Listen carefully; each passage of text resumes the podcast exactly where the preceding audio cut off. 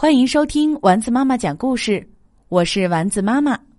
今天我们继续来讲《老舍先生北京的春节》第三集。大年初一的光景与除夕截然不同。除夕街上挤满了人，大年初一户户都上着板子，门前堆着昨夜燃放的爆竹纸皮，全城都在休息。男人们在午前就出动，到亲戚家、朋友家去拜年；女人们在家中接待客人。同时，城内城外有许多寺院开放，任人游览。小贩们在庙外摆摊儿，卖茶、食品和各种玩具。北城外的大钟寺，西城外的白云观，南城的火神庙是最有名的。可是。开庙最初的两三天并不十分热闹，因为人们还正忙着彼此贺年，无暇及此。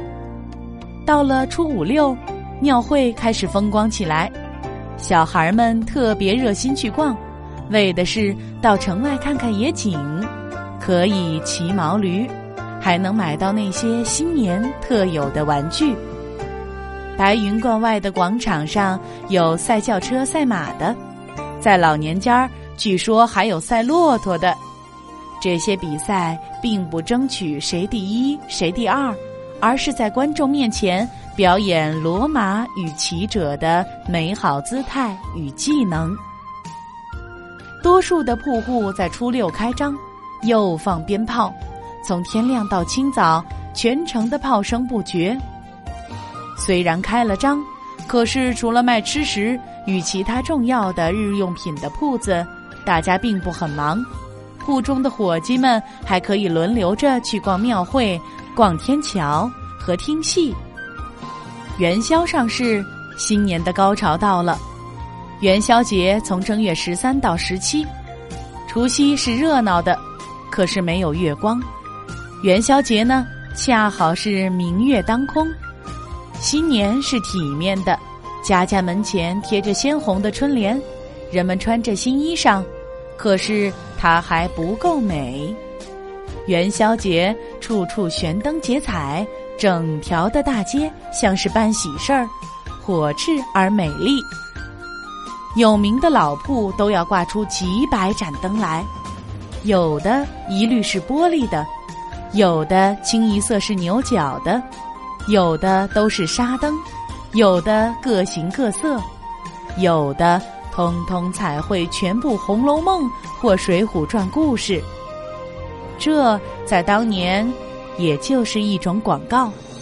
灯一悬起，任何人都可以进到铺中参观。晚间灯中都点上蜡烛，观者就更多。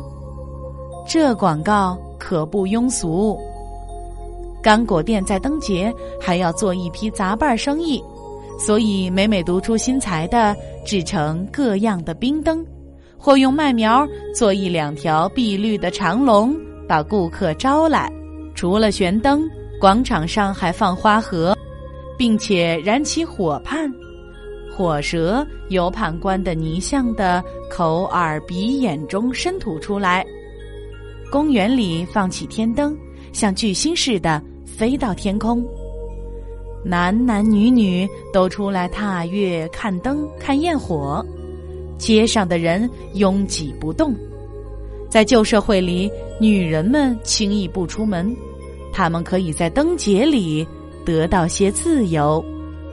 小孩子们买各种花炮燃放，即使不跑到街上去淘气，在家中照样能有声有光的玩耍。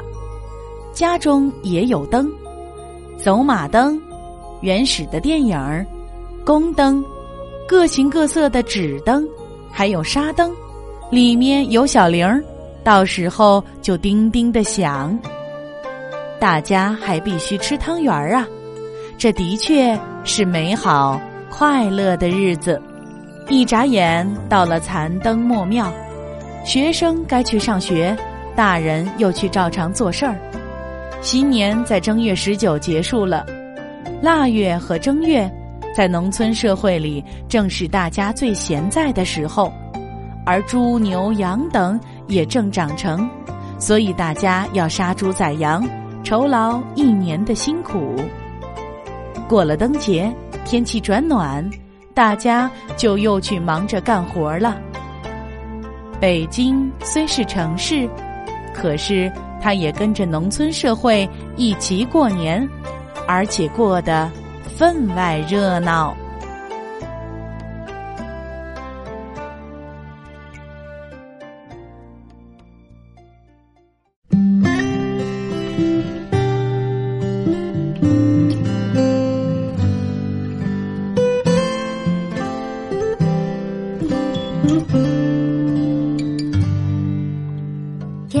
上挂着小星星，耳边的陪伴最温馨。